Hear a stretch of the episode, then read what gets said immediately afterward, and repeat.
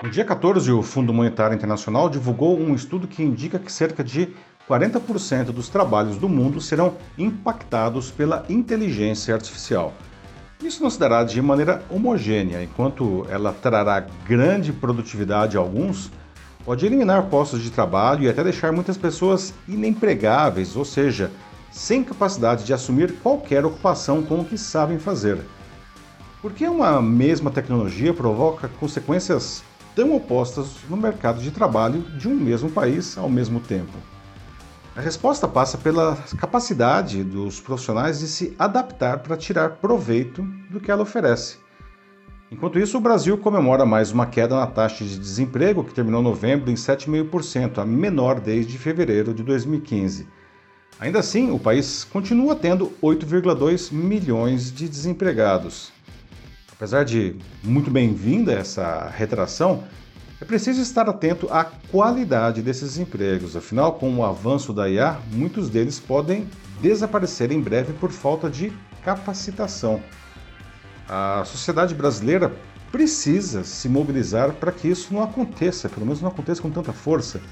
A IA escancara, portanto, algo que já se observa há anos. O futuro do trabalho passa pelo futuro da educação. Os robôs estão se tornando auxiliares valiosos, mas as pessoas eh, precisam de uma melhor formação para não serem substituídas por eles. Eu sou Paulo Silvestre, consultor de mídia, cultura e transformação digital, e essa é mais uma pílula de cultura digital para começarmos bem a semana, disponível em vídeo e em podcast.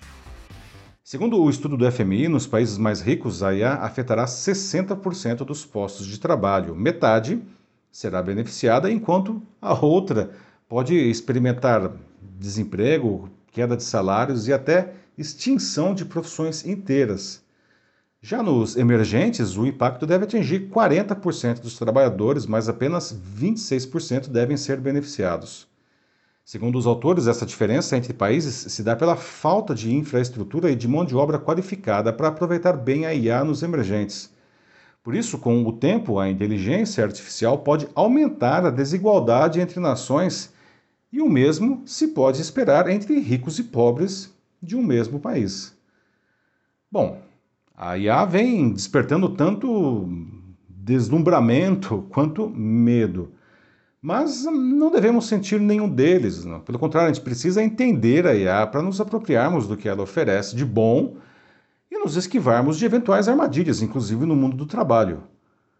Novas tecnologias extinguem profissões e criam oportunidades desde o início da Revolução Industrial, no século XVIII ainda. A sociedade vai se ajustando para fazer as mudanças né, para acomodar o novo.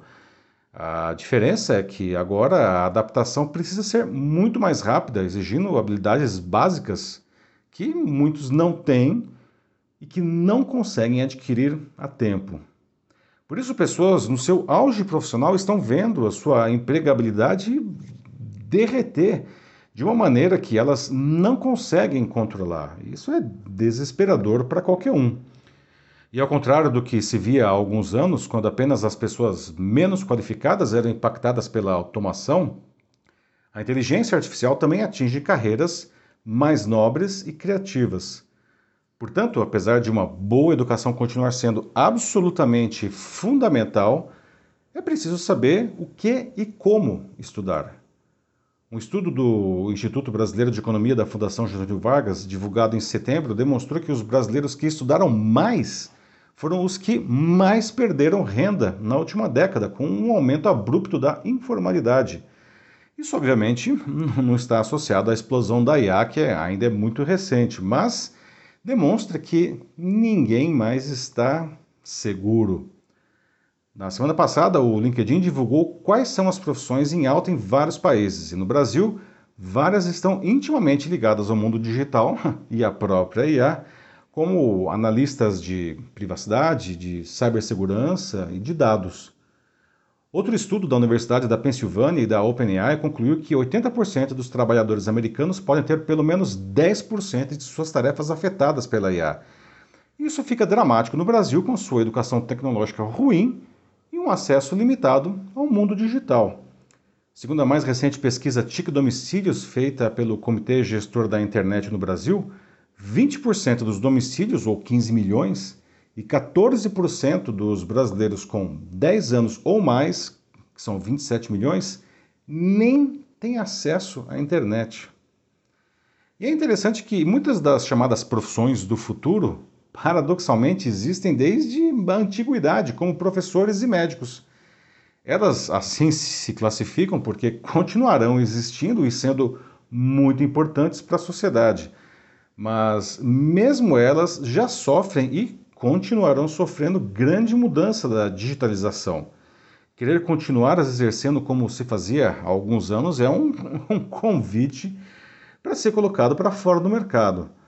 Por outro lado, profissionais que se atualizem com as novas tecnologias, como é a própria inteligência artificial, se tornarão ainda mais relevantes o avanço galopante da IA atropela uma sociedade que não consegue medir as transformações que ela trará em pouco tempo.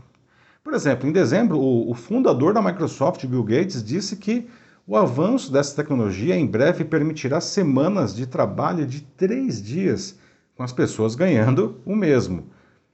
Tecnicamente pode ser verdade, mas para que isso aconteça, os gestores teriam que fazer esse movimento magnânimo ao invés de simplesmente demitir metade da sua força de trabalho para aumentar muito os seus lucros. Não se trata, portanto, só de mudança tecnológica. No Fórum Econômico Mundial em Davos do ano passado, os líderes mundiais estavam deslumbrados com as oportunidades da IA. Na edição desse ano, que terminou agora na sexta, a euforia foi substituída por uma busca de como usá-la de forma responsável e segura e qual é o papel de cada um nisso. Toda a tecnologia deve ser usada para o bem de todos e não apenas para o benefício de alguns. Um dos temores sobre a IA, que indubitavelmente fará a humanidade de dar vários saltos, não, não tenha dúvida, é que ela também seja usada para o mal.